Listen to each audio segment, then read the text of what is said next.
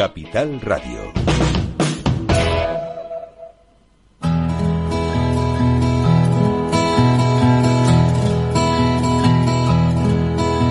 Comienza la caja de Pandora. Al verte sonreír. Al verte sonreír. Un programa especialmente dedicado al mundo de la discapacidad. El niño que ayer fui.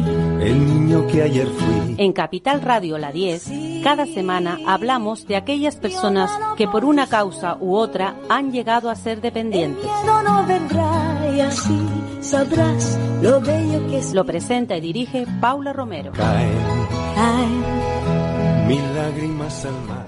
mil lágrimas. Hola amigos, aquí estamos. Otro martes más, otra semana más, otro año más, porque estamos estrenando años. Evidentemente eh, nos llena de alegría el pensar que hemos pasado un año que ha sido bastante, bastante difícil, el, el pasado y el anterior. Y ahora, bueno, pues esperemos que las cosas cambien y que cambien para todos, porque es importante que, que en el mundo nuestro, en el que nos movemos, en el que me muevo yo personalmente, en el mundo de la discapacidad, hayan cambios, pero no cambios eh, así verbales o sobre el papel, sino que sean reales, que las políticas sociales se noten, que las personas con discapacidad tengan cubiertas todas sus necesidades y que la gente que lucha por esto eh, no sea infructuosa su lucha, sino que salga adelante y que se vean los beneficios de ese trabajo constante, ese trabajo constante que yo quiero meter ahora aquí a la persona que sé que lleva años trabajando con esto, que es Raúl Cordero. Raúl Cordero es una persona que pertenece, bueno, creador de una plataforma eh, en Tenerife, plataforma Tenerife Discapacidad, y que lleva muchísimos años al pie del cañón, como se suele decir vulgarmente. Hola Raúl. Hola, buenos días. Raúl, ¿cuántos años llevas tú en esta lucha, hijo mío? Mira, aparte de personal, que llevo yo más de 33 años haciendo el cuidador también, eh, bueno, desde el 93 de cuidador, pero de profesional trabajando con discapacidad llevo desde el 89, casi 33 años, por ahí. Muchos años. Muchos años y... muchos. Sí. Y, y hemos visto pues muchas cosas, como hace 30 años la discapacidad a- apenas era audible y visible, eh, al contrario, la gente escondía a, la- a los familiares con discapacidad, estaban Exacto. escondidos, Sí. personas con discapacidad no tenían los derechos adquiridos, ni tenían ni se sabía que tenían esos derechos, ni los familiares mismos lo sabían. O sea, se ha hecho mucho trabajo estos 30 años aquí en Canarias y queda mucho por hacer.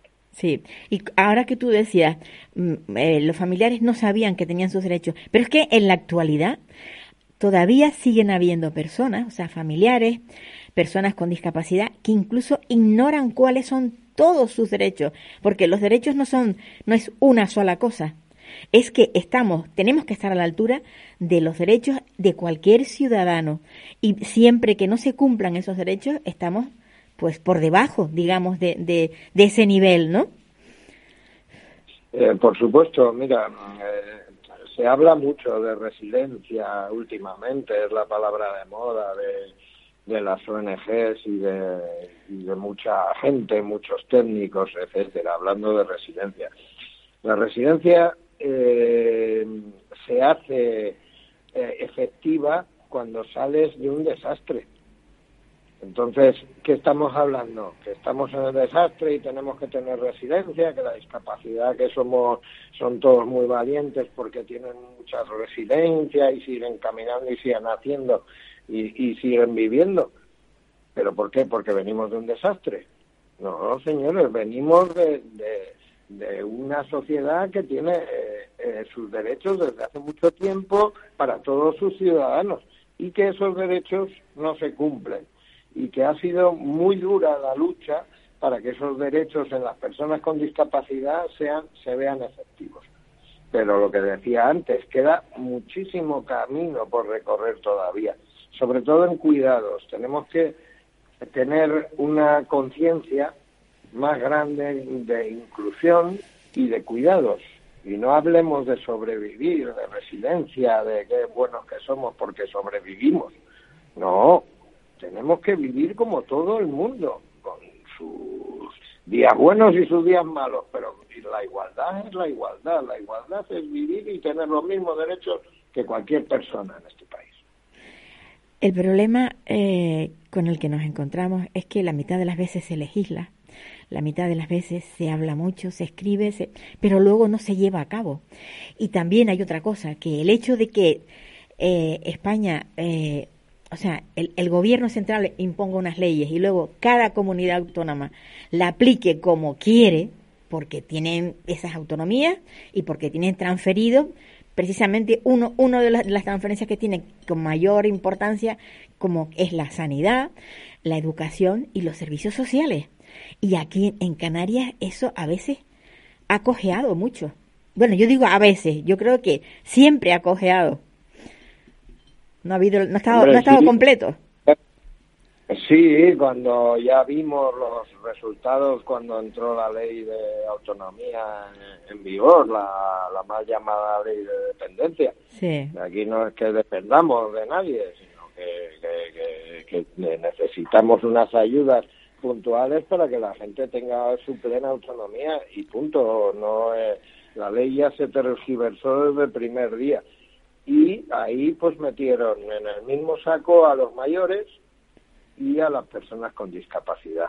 Luego se ha ido arreglando porque se han hecho muchas cosas y muchas eh, las leyes marcan, las leyes hay que cumplirlas y cuando se hacen las leyes con desconocimientos, pues eh, luego hay que ir modificándolas y hay que ir ajustándolas y arreglándolas. Las leyes no son eh, magia, no, no son lo, todo lo que hay que hacer. Las leyes también son modificables cuando se ve que no funcionan. De hecho, parece que aquí no han funcionado porque aquí se acaba de aprobar o se va a aprobar una ley de accesibilidad, se han aprobado la ley de servicios sociales hace un, par de años, eh, se ha aprobado ahora recientemente, hace unos meses, el catálogo de prestaciones de los servicios de, de la dependencia con lo cual llevamos ya un atraso. Hay que acordarse que la ley de autonomía personal, la ley de dependencia, se eh, estableció en el 2007.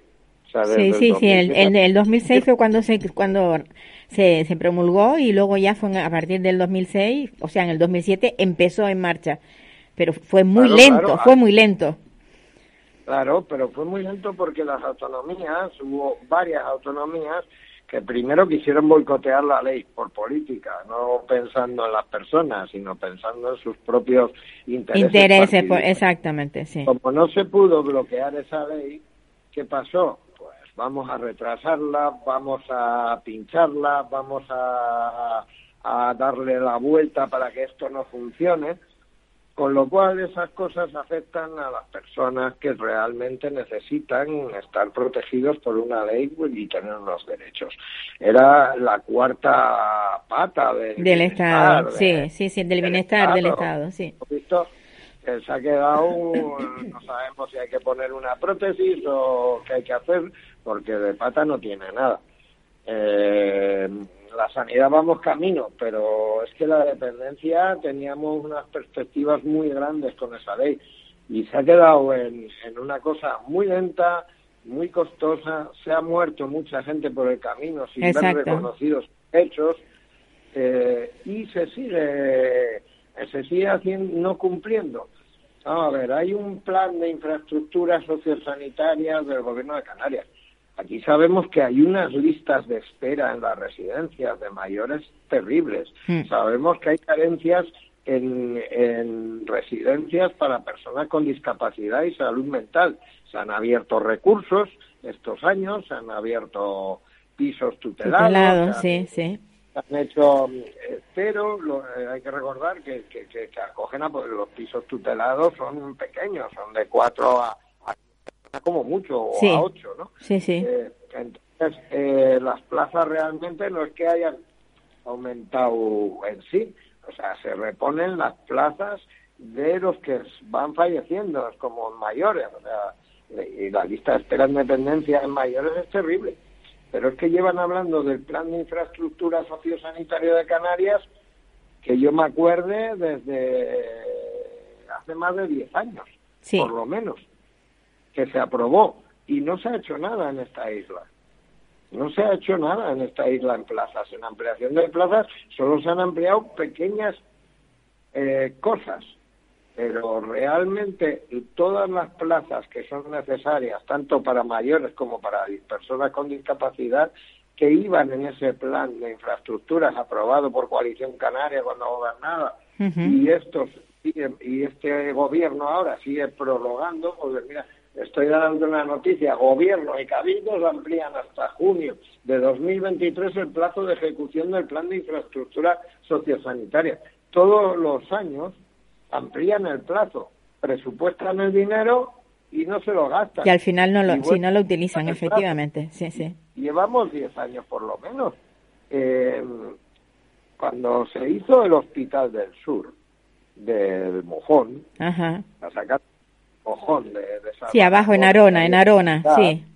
Sí, el Cabildo de Tenerife se dio la parte de plazas sociosanitarias que entraba dentro de ese complejo de hospital, se dio, eh, pues no me acuerdo cuántas plazas son, pero eran muchas, muchas plazas tanto de mayores como de discapacidad, para que el hospital se pudiera medio terminar, porque la nave que había al lado no se, no se había terminado, donde iba realmente el hospital al principio.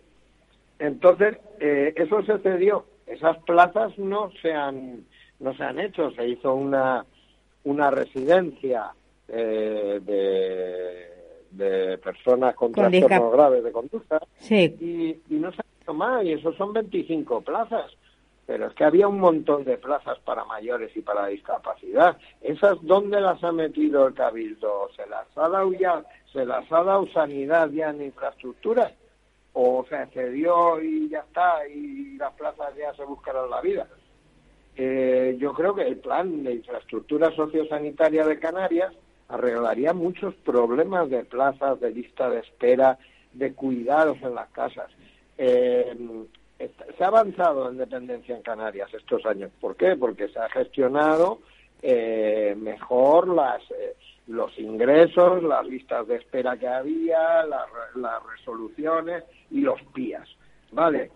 Pero eh, estamos haciendo, ofreciendo el servicio que necesita la persona declarada en situación de dependencia o estamos dando un coste low cost para que los cuidadores familiares que están las 24 horas allí cuidando con ellos le den a la persona 300 euros y luego se los den a los familiares.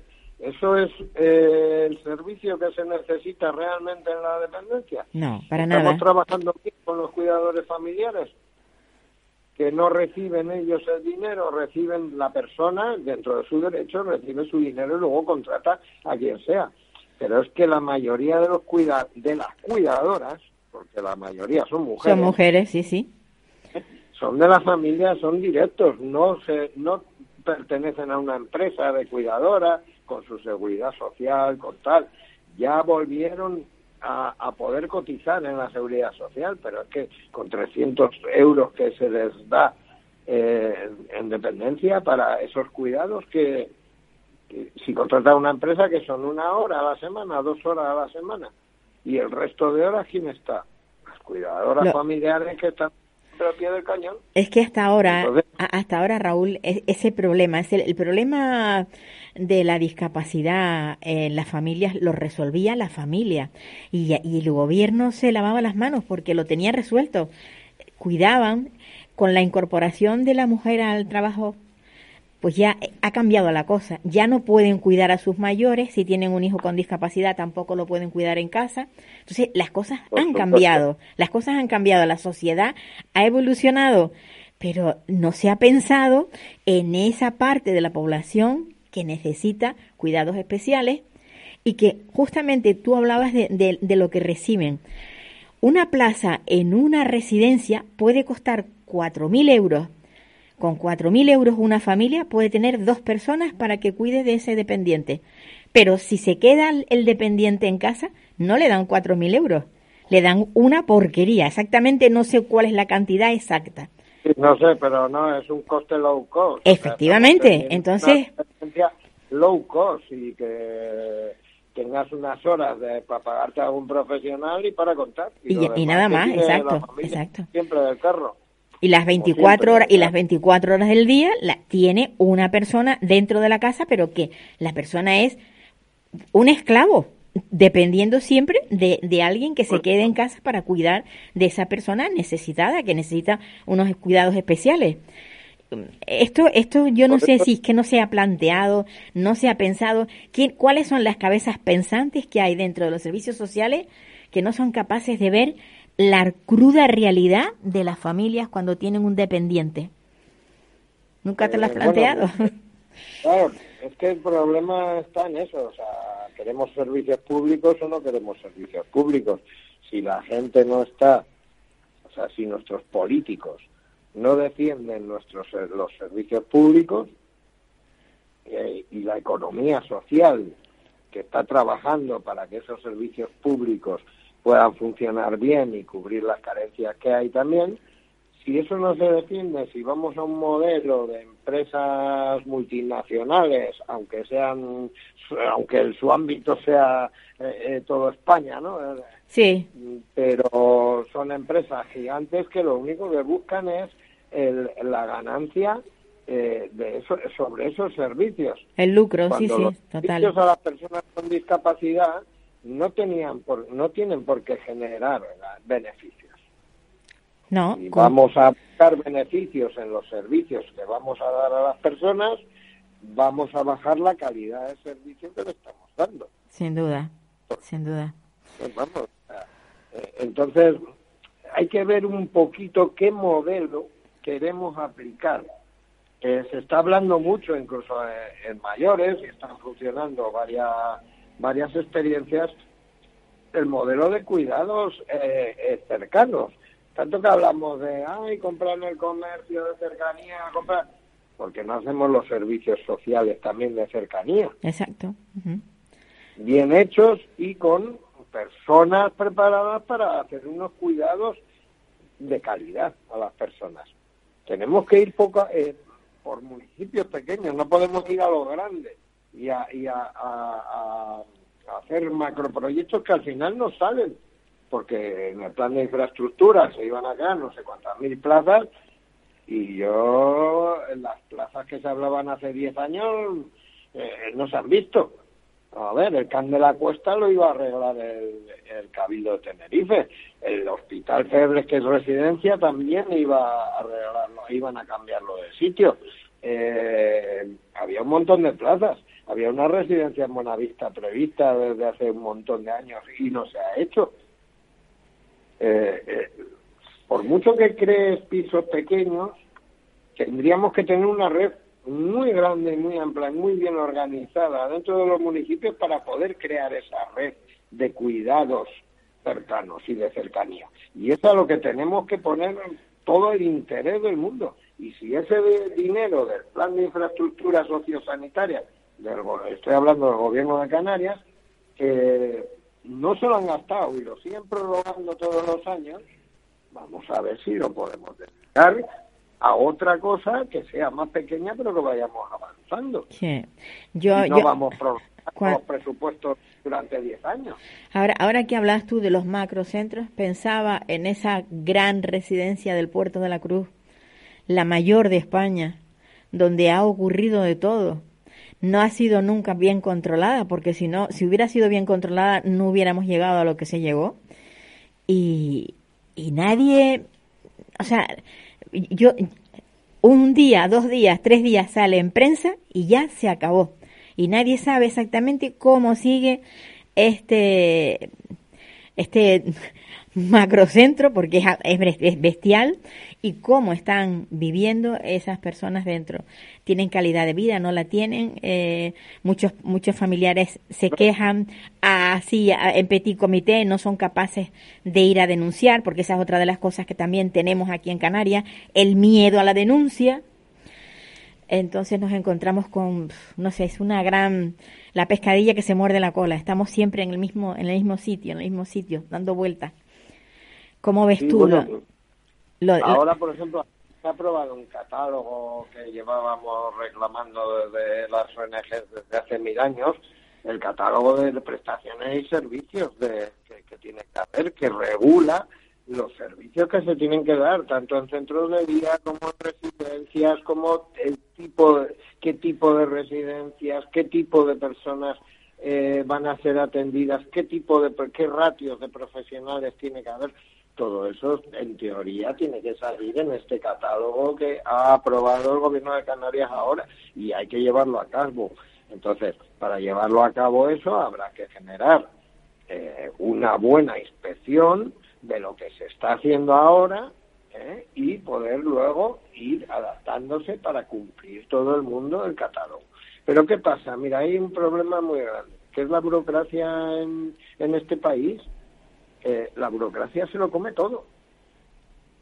eso es lo malo. cualquier cosa hay que dar tantas vueltas que no eh, eh, es imposible desarrollar los proyectos porque se va atrasando todo, se va atrasando y no, no se pueden desarrollar los proyectos. Eh, tiene que haber inspecciones. Aquí depende, eh, lo que es la dependencia, depende todo del IAS del Cabildo de Tenerife en esta isla. Estoy hablando de la isla de Tenerife Sí, pues el IAS es el encargado de que se cumpla, es el que firma los convenios con, con las empresas, con las ONGs, con las administraciones que, eh, de las plazas de dependencia que hay, tanto a nivel de centro de día como de centro de noche, como residencial, como eh, eh, todos los servicios que hay. Entonces son ellos los que tienen que inspeccionar y decir, aquí se está cumpliendo las ratios de personal que hay, aquí se está haciendo bien el trabajo en estas residencias o no. Pero bueno, ya vemos lo que pasa, eh, lo que pasó en la pandemia en Madrid con las residencias, por, por poner un ejemplo, ¿eh? porque esto es a nivel nacional. Aquí nadie, no, no es que se libre en algunas comunidades, pues eh, se trata un poco mejor y hay un poco más de, de de seriedad, pero yo creo que a nivel general sí que falta un poco más en, a nivel oh, te, estamos perdiendo. te- Raúl, Raúl, no, no, si- Raúl, estamos teniendo problemas de conexión. Eh, no sé si, Ah. si te estás moviendo y, y, y se pierde tu voz. ahora, ahora me oyes. Sí, pero ha- hay una interferencia. Vale. No sé exactamente qué es lo que está pasando, pero sí. Sigue, sigue. Igual el ordenador. Seguimos hablando. Sí, eh, Que- Citabas tú, que- citabas que- tú los casos de Madrid y que no se escapa ninguna Claro, parte de España de, de, de esto, claro. Sí, sí, por ejemplo, pues he dicho por poner un ejemplo, porque esto no ha sido solo en Madrid, o sea, hubo en Cataluña, hubo en, en Euskadi, en todos los lados, ¿no? Pero bueno, pero cerrar a cal y canto por de repente la residencia, pues no es síntoma de una buena gestión, ni por parte de una comunidad autónoma, ni por parte de- de- de- del gobierno, que no que no sabe reaccionar y obligar igual a esa comunidad autónoma que no cumple esos requisitos, obligar a que los cumplan. O sea, tenemos todos los mismos derechos y no podemos tener 17 maneras de, de ver esos derechos, que es lo que, que es lo que ocurre ahora, ¿no? En algunos lados está bien y en otros lados pues no, hay cosas que todavía cojean, ¿no? Pero, ¿qué pasa? Que nuestros políticos y nuestros gestores de las administraciones no piensan en las personas, piens- somos, piensan en números. Y en números que a final de año tienen que cuadrar en sus cuentas. Ese es el problema, que cuando tengan empatía, que tanto que se habla ahora también de la empatía que hay que tener y tal, cuando los, nuestros políticos y nuestros administradores tengan empatía con las personas que- que a las que hay que atender o a las que tienen una necesidad de cubrir unos derechos que no tienen cubiertos, cuando tengan empatía y se pongan en el sitio de la persona que lo está pasando mal y que no se están cumpliendo sus derechos, ese día actuarán rápido. Pero hasta el momento ellos solo ven sus pantallas y sus números. No hay más, no hay personas. Pues Y sí. nos está pasando tanto a nivel de servicios sociales, que vamos reclamando eso mucho tiempo, que haya más empatía con, con, sobre todo con las personas con discapacidad, que hemos eh, ha logrado mucho, pero falta mucho todavía, falta mucho camino. Se ha aprobado, hablando de leyes aquí en Canarias, también se ha aprobado una nueva ley de accesibilidad. Ya teníamos una. En teoría, una ley que ya teníamos, se ha hecho otra nueva, pero lo que hay que hacer es cumplirla. O sea, si tú no haces que se cumpla esa ley, ¿cómo, cómo va a, funcionar? Si desde la Administración, que tiene que estar vigilando de que todas las leyes se cumplan, no, no lo hacen, ¿qué hacemos, Paula? Pues sí, la verdad es que yo no sé si, si, lo, si lo estamos haciendo mal porque no nos movemos, no sé si es que el mundo de la discapacidad solo importa a las personas que están afectadas porque muchas veces pienso en eso, digo, solamente nos movemos quienes tenemos en nuestro ámbito familiar alguien con discapacidad y el resto de la gente lo ve tan lejano, tan lejano, sin saber que en cualquier momento pueden tener, bueno, pueden caer también en este mundo que, que es muy incómodo y que es muy difícil de tratar. Y desde luego lo que está clarísimo es que todos al final vamos a terminar siendo dependientes porque llegaremos a ser mayores. El que no llega a ser mayor es que se ha muerto antes Está claro. Así de claro, ¿eh? es crudo, pero es, así. O sea, las residencias tienen que funcionar bien por los que están ahora y por, por nosotros, por los que en el futuro vamos a, vamos, a, hacer uso de eso. Y, y, hay una cosa que eh, ahora recientemente ha salido un artículo hablando de, del tema de las contenciones.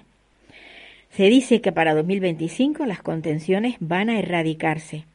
Y ahora ya se está viendo de qué manera, de qué forma se puede hacer para que eso no se lleve a cabo.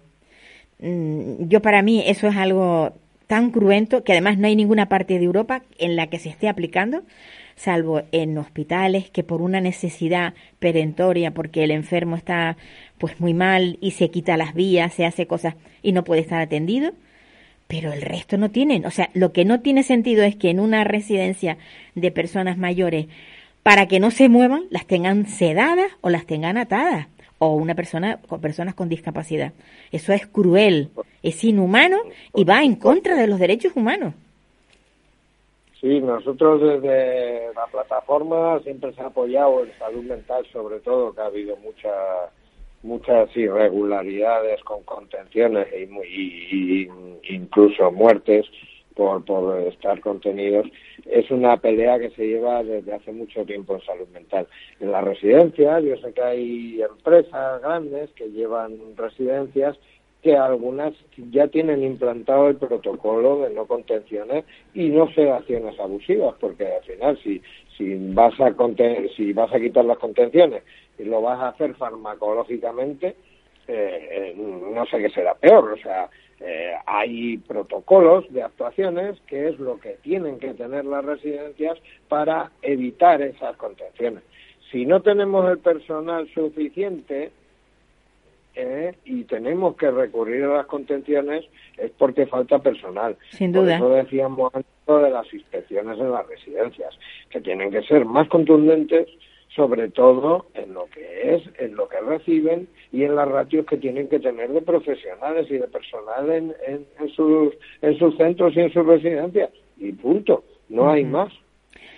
O sea, entonces, claro, algo tiene que estar fallando. Si hay quejas y, eh, y se están haciendo contenciones en el, en el siglo XXI todavía con personas con discapacidad, pues esto es que no estamos funcionando bien todavía porque las contenciones son a erradicar en todos los países. Totalmente. Bueno, y además ya la Fiscalía lo dijo cuando estaba María Dolores, que instó a todas las comunidades autónomas a que tuvieran presente esto y que de alguna manera estudiaran para que esto se erradicara. O sea, que eh, no podemos seguir teniendo contenciones en la época en la que vivimos y sobre todo pensando en, en eso, en personas mayores que a nivel cognitivo incluso están bien, pero a mí muchas veces me dicen, es para que no se caiga. Pues para que no se caiga, tenga usted una persona cercana que si la señora se quiere levantar o el señor se quiere, lo ayuda a usted, pero no lo ate. Porque además Sí, sí, incluso, por- es que, es que hay cosas tan terribles. A mí, a mí me contaba un- una, una chica, una señora, porque también era mayor, que tenía a su madre en una residencia y la madre se estaba haciendo las necesidades encima porque no la levantaban para llevarla al baño, porque no había personal suficiente. Esto clama al cielo. Por falta sí, de personal, no, una, una... Claro, que es que no, de verdad. Tenemos que cambiar, tenemos que seguir luchando. Raúl, eh, que- En, en es- mira, ahora, ahora son las elecciones, sí, dentro de cinco meses. Ahora están todos los políticos otra vez llamando a las ONG, poniéndose en contacto, eh, hablando, que bueno que eh, unos alabándose, otros tirando piedras al otro lado. Señores, vamos a ponernos serios. sí. Vamos a trabajar seriamente para que esto funcione, pero por parte de todos los partidos políticos, fuera de ideologías, hablemos de personas, personas con, ne- con necesidades especiales, personas con discapacidad, eh, personas mayores con Alzheimer, personas mayores con demencia. Vamos a hablar las cosas con su nombre y por personas, siempre delante de las personas, para tener respeto con todo el mundo. Porque no olvidemos que lo que estamos hablando siempre es de personas de y no personas, sí. Raúl, pues nada, a ver si seguimos luchando. Tú desde tu atalaya, yo desde la mía. Ahí estamos. Eh, Sí, ahora iremos a los mítines de los políticos y cuando nos dejen hablar, pues les daremos, les, Bueno, les pr- diremos pr- que- pr- próximamente tenemos una que donde dice que va a haber un debate. Allí, Sí, ahí, ahí estaré yo, ahí estaré yo. No, yo voy a intentar hacerlo, pero estoy ahí pendiente de una de una actividad, pero voy a intentar ir también. Sí, Porque, sí, oye, secretaria el que va a hablar y el presidente del Cabildo de Tenerife y a ellos les tiene que llegar que... que Las quejas nuestras, cosas. las quejas nuestras, sin duda, sin lugar a dudas, Por supuesto, sin lugar a por dudas. supuesto. Pues nada, Raúl, un abrazo fuerte, feliz Pues año. muchas gracias, Paula, por darnos un poquito de voz desde la lejanía, que estamos aquí en la Isla Baja, en la El- novena isla que le llamamos. Sí, sí. Y muchas gracias por darnos voz. Venga, hasta otra. Pues sí, necesitamos dar voz a, a- a la discapacidad y por eso tenemos nosotros este programa. No cabe la menor duda de que seguiremos aquí mientras tengamos voz para, y valga la redundancia, dar voz a quienes no la tienen. Y ahora nos vamos a ir hasta, hasta Valencia, porque en Valencia hay una, una madre que tiene pues también una lucha. Yo siempre me tropiezo con, con personas que, que se pasan la vida luchando. Les llega a su vida un pues algún problema, una persona con discapacidad o una persona con dependencia y automáticamente se convierten en pues eso, en guerreras, en guerreras, emprendiendo batallas una detrás de otra y me dicen desde control que no que no localizan la llamada que estamos haciendo hacia Valencia. Teresa Navarro, no, no, la, no la logramos, ¿no? Pues vamos a tener problemas entonces. No, no es posible.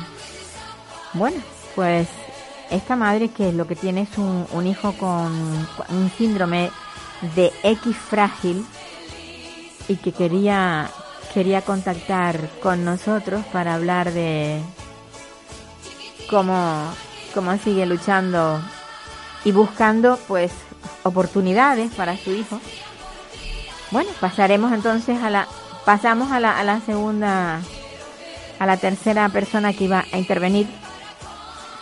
A ver si lo logramos.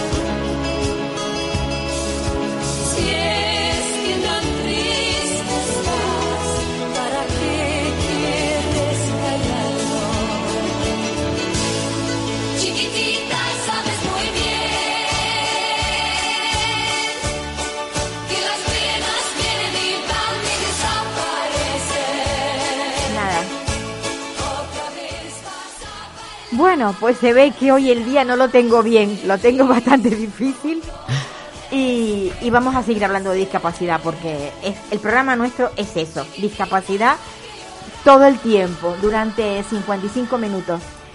Y, y bueno, y como no me encuentro sola, he tenido que tirar de una compañera que había acababa de terminar. Un su- placer, un placer su acompañarte programa. en tu espacio, querida programa. compañera. Y bájame la música, Miguel. Un tema muy bonito, todo se dicho de paso, este temazo de Ava el chiquitita es un tema maravilloso Sí, es que que- yo estaba escuchando desde la redacción, compañera, y digo, ay, qué bueno, qué, qué alegría Pues sí. volver a escuchar lo que hacía mucho tiempo que no lo oía y alegría la mía de compartir micrófono contigo en tu espacio. ¿Sabes qué pasa, de Esther? Que yo necesito músicas agradables y bonitas porque los temas que trato son tan duros que yo creo que tenemos que llenarnos de, de cosas agradables. Y, y bueno, la sintonía, tú sabes que la sintonía también es, Es muy bonita. buscar, buscar, mm, o sea, estar alegre dentro de la tristeza. Sin Que- duda, sin duda. que- Yo creo que, la alegría y la, música alegra el alma, ¿verdad? Sí, y, sí, y dependiendo del tema que escuchemos nos cambia, eh, pues la percepción de la vida, de la realidad y la actitud también y el estado de ánimo. Yo sin la música no sé vivir y así Pues que sí. haces muy bien en poner esta música tan alegre porque son re- de- realmente desgarradores los temas eh, de los que se en habla aquí. Yo escucho tu programa y sabes que conozco de primera mano pues todos los temas que tratas aquí porque también pues tengo familiares con discapacidad Cercanos, muy cer- cercanos, sí, mis sí. hermanas, mi madre, etcétera y sabes que en la lucha estamos, así que que podemos hablar de, de ello también si si, si lo deseas. Tú tienes un programa que es lindísimo porque Ay, muchas gracias. toca muchos temas y es muy agradable.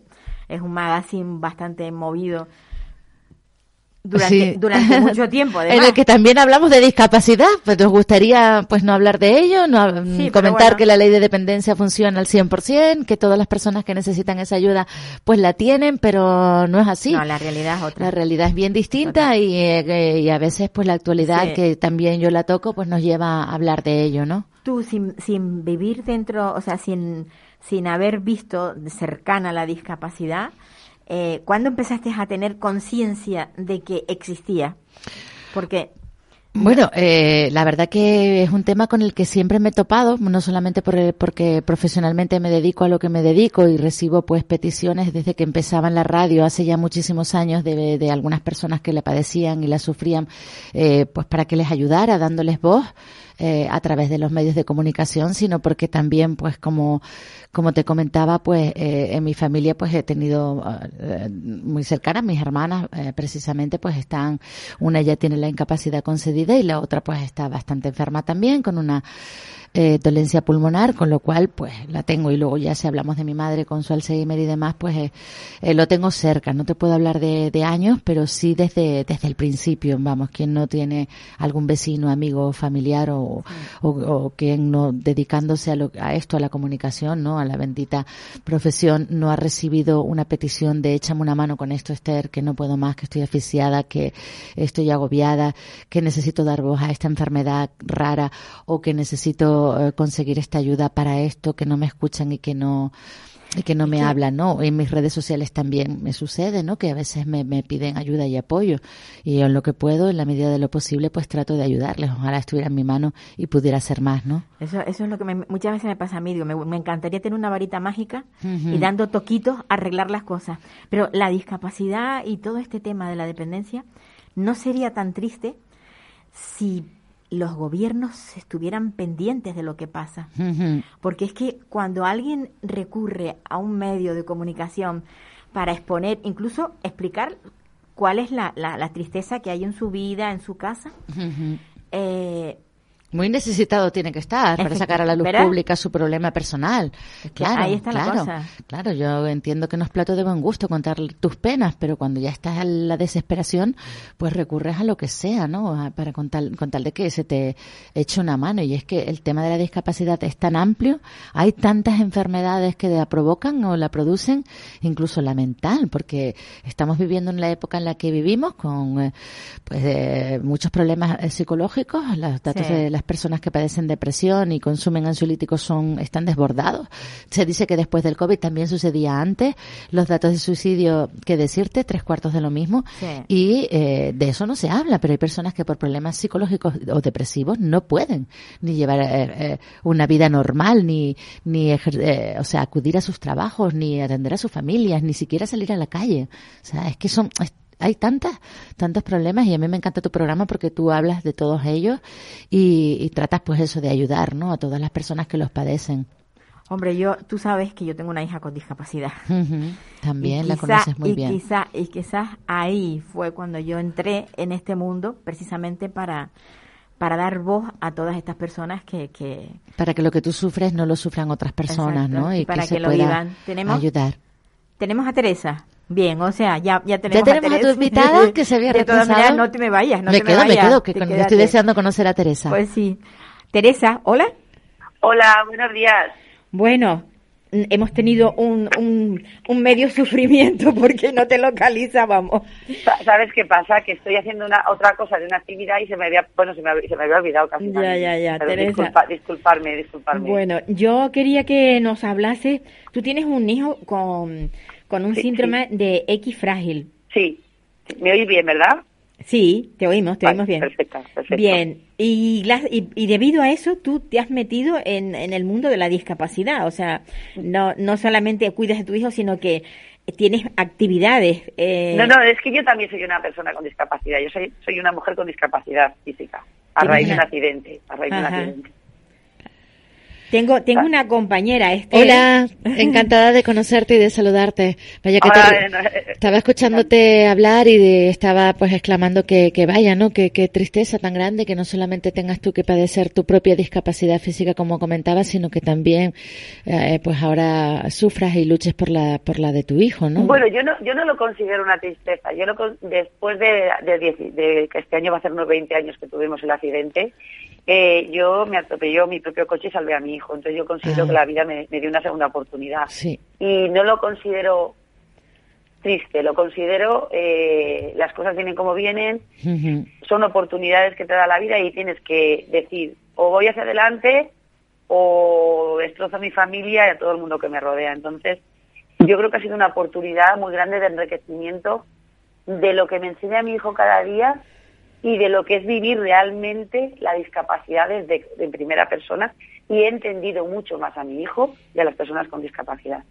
Qué bonito eso que ha dicho. Sí, ya lo creo. Darle la vuelta a la al destino, ¿no? A, los, ¿Cómo decir? La, tragedia, ¿no? Y sacar el lado bueno y ¿eh? positivo que no deja de ser duro, claro. de la dureza. Sí, ¿eh? sí, sí. Cuando la vida, cuando la vida te da, te da esos reveses, tienes, tienes que buscar el lado. Reveses, esa es la palabra que estaba yo. No, lo que, yo, lo, que decíamos al principio, la música. Hmm. O sea, si hmm. estamos siempre tristes, busquemos algo que de alguna manera nos eleve un poco esa moral, esas ganas de vida. Y en este caso, bueno, pues Teresa se ha escudado en, en, o se ha agarrado a, eso, a esa a esa oportunidad que te ha dado la vida de, de seguir de seguir aquí en, este mundo y cuidando pues bueno de tu hijo. Y pero esa esa actividad que tienes tú ahora mismo eh, hasta dónde te ha llevado bueno, pues eh, eh, eh bueno, al principio hay que pasar una fase muy complicada de adaptación primero de mi propio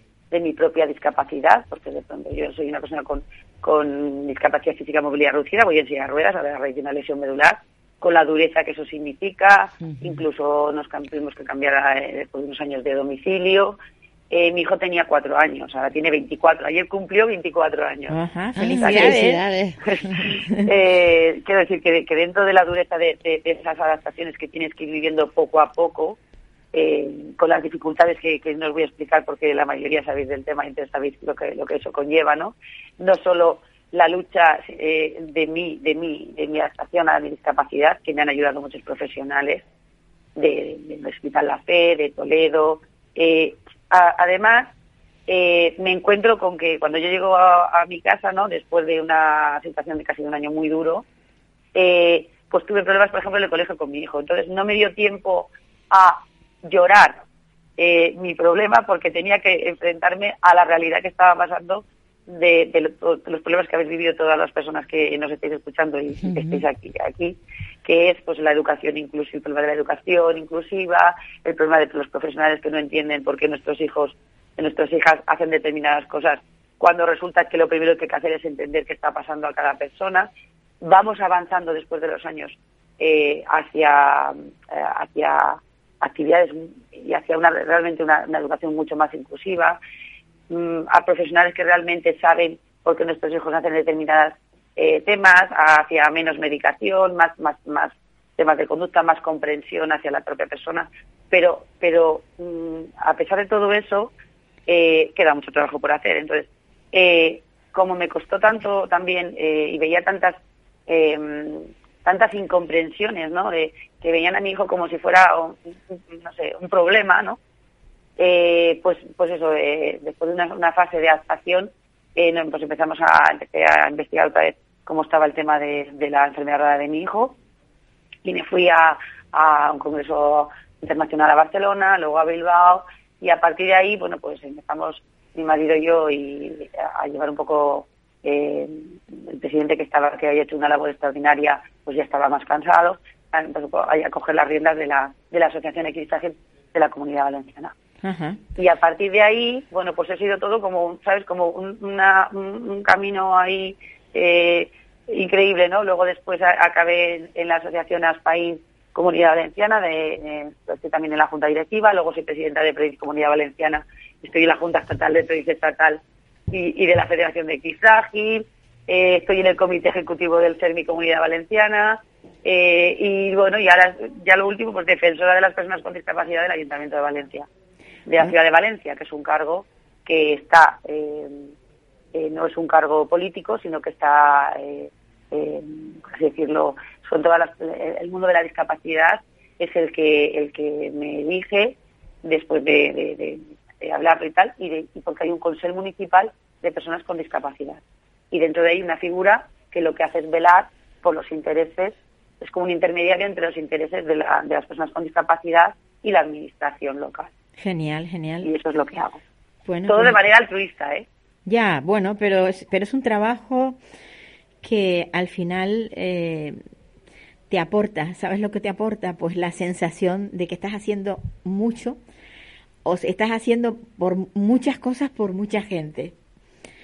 Esa gente que, que de alguna manera se está beneficiando. Yo creo que también a veces eso es es un premio, eh, no es un premio monetario, pero es un premio. No, no, no, claro, claro. El, la satisfacción es de decir, mira, yo estoy trabajando, haciendo todo esto y, y se están beneficiando muchas personas que además igual no pueden estar eh, representándose a, sí mismos porque o porque no tienen voz o porque no tienen la capacidad que tienes tú, que también eso hay que tenerlo en cuenta. Y como representantes de una de una asociación eh, muchas veces se, se trabaja muy duro y se obtienen no se obtienen tantas cosas como queremos. ¿Te, has sentido alguna vez frustrada en, en algún momento? Claro, muchísimas de hecho, cuando empecé como, como defensora, eh, pues tuve que, unos meses ahí, que tuve que, porque claro, era como, era una figura que no existía, entonces eh, yo tengo un despacho en, en las dependencias del ayuntamiento, mm, con todo equipado, pero claro, hasta que se equipó, era una figura que, claro, no soy funcionaria y estoy ahí y había que, pues, como los trámites burocráticos que hay que hacer un poco hasta que estuvo todo organizado, y, y, era como, me, claro, me escribía la gente correos o me llamaban por teléfono y muchas cosas no las podía resolver. Y tenía siempre la sensación de que, de que me iba después de muchas horas de estar allí, en, yo voy dos días a la semana y aparte tengo el correo electrónico, lo, lo veo todos los días en, mi casa, era como que nunca hacía suficiente. Hasta que una vez una, una, una persona, una persona que está, una activista, eh, un día le dije que no sé si voy a poder continuar con esto porque me voy con una sensación de que nunca hago suficiente. Y me dijo, solo tienes que plantearlo de otra manera y es, solo pensar que estás ayudando a una persona, a una familia, asesorando, ayudando, escuchándola al día, ya has hecho suficiente. Sin duda. Y entonces, eh, a partir de ahí es cuando yo dije, bueno, es que no puedo estar pensando siempre que, porque muchas cosas tampoco dependen de mí. Entonces, es, eh, intentas eh, derivar las cosas, o, por ejemplo, antes si no contestaba un correo corriendo me ponía muy nerviosa y ahora no, porque a veces estoy enferma, tengo también problemas de salud derivados de mi discapacidad, eh, del estrés que tengo, porque muchas veces todo esto produce mucho estrés, y al final lo que hago es, es no, no, no poder hacer las cosas. Y entonces, la verdad es que yo luego contesto, mira, es que he estado con un problema de salud y no he podido tal, pero y, la gente me contesta amablemente, muy agradecida, muy agradecida a las personas como les, porque les contesto y les doy trámite e incluso si puedo les llamo por teléfono y sí que os digo que lo que sí que hago es que soy muy pesada y cansina. Entonces yo hasta que ese seguimiento de esa queja no le encuentro una solución, si, la, si existe o la administración le da una respuesta, no paro. Eso es maravilloso. porque, claro. claro, es que mm, al final lo lograrás, porque aunque solamente sea por cansancio, esta señora es tan pesada, vamos a hacerle caso. no, y ¿sabes qué pasa? Que porque además el punto de vista que yo tengo es desde, desde dentro. Claro, es decir, claro. a veces me intentan decir algo, por ejemplo, sobre el tema de discapacidad intelectual o de autismo y tal. Ya, pero es que a veces eh, por ejemplo, no, es que esto no, no, de verdad que no, no, no es tan importante este ruido para una persona. Y yo les digo, sí, porque ese ruido se multiplica. Y a lo mejor ese problema de conducta que estáis viendo en un autobús, que está leteando eh, un, un chico, Sí. que aparentemente no da la impresión que no tiene ningún problema, eh, sí lo tiene. Y entonces, el resto de, la, de, de, de los de los de los eh, personas que van en ese autobús no lo están entendiendo, pero si el conductor sí que sabe lo que está pasando, Sí, eh, sí. pues puede hacer que decirle a los demás usuarios, mire, es que este chico tiene patología autista y está haciendo ese aleteo porque una necesidad que él tiene. Entonces, Sí, sí, por claro. ejemplo, una de las cosas muy, muy importantes que hemos conseguido desde el Consejo Municipal eh, es eh, el trato adecuado a las personas con discapacidad en formación en, en, en, administra- en persona- o sea, en la administración, auxiliares administrativos, atención al público, eh, se va a hacer ahora a la policía local, se ha hecho, bueno, se quiere hacer también a conductores de la ANT, que hemos tenido muchos problemas con este tema. Entonces, es fundamental que todos conozcan los diferentes tipos de discapacidades y muchas no son visibles. Sí, exactamente. La mía sí que se ve, porque yo voy con una silla. Eh, pero, por ejemplo, no dejaban. mm, eh, una de las primeras quejas que tuve fue que una chica que además tenía discapacidad eh, audi- Auditiva. No, tenía problemas de intelectual, luego era una persona eh, de discapacidad visual y se había caído y tenía problemas motóricos. Ajá. Pues llevaba un andador y no le abría la rampa, cuando es una obligación de la ordenanza. Bueno, pues habla, pude hablar, directamente, lo, lo bueno que yo pude al final acabar hablando, hablando con el concejal y diciéndole la importancia de la accesibilidad universal, no solo para la discapacidad física, sino para todo tipo de discapacidad para la, la auditiva, para, para el tema de pictogramas. Entonces, pues hemos conseguido ya que las nuevas, las nuevas, los nuevos, eh, las nuevas paradas de autobús, eh, pues ya tengan pictogramas, ¿no? Y explican que eh, tienes que esperar aquí, subir en el autobús. Yo creo que son pequeños logros, pero que hacen que la sociedad vaya avanzando. Pues sí.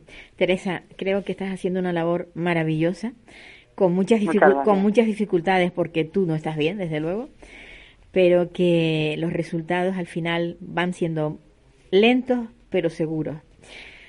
Un abrazo, Teresa. Me alegra muchísimo haber contactado contigo y, y- y seguimos. No, no nos vamos a olvidar, ni yo me voy a olvidar de ti y espero que tú tampoco te olvides de nosotros. No, no, Paula, yo, yo si puedo, eh, todas las semanas que me envía eh, el programa de hoy lo escucharé, lo escucharé. Y, y me interesa mucho porque os días, por ejemplo, habláis de un tema de autismo, que hablabais también del tema de, de las personas con, auti- con Pues, autismo. Una, un abrazo muy fuerte. Bueno, Cuídate. Paula, ya hablamos. Cuídate. Hasta luego. Bueno, amigos, ha sido un programa un poco extraño, pero hemos salido adelante. Agradecer a mi compañera Esther que me haya sacado del apuro. Y ya pues nada. Gracias a ti, un placer. Apuro ninguno, el programa es fantástico como siempre. Divino y Ya, maravilloso. Pues nada, hasta Gracias. otro día, hasta la semana próxima. Adiós, me voy, auf Wiedersehen, au revoir. Me voy si hoy por fin pruebo el champán. ¿Puedo? No. Me voy, goodbye, auf Wiedersehen, adiós. Me voy con un suspiro y un adiós, adiós.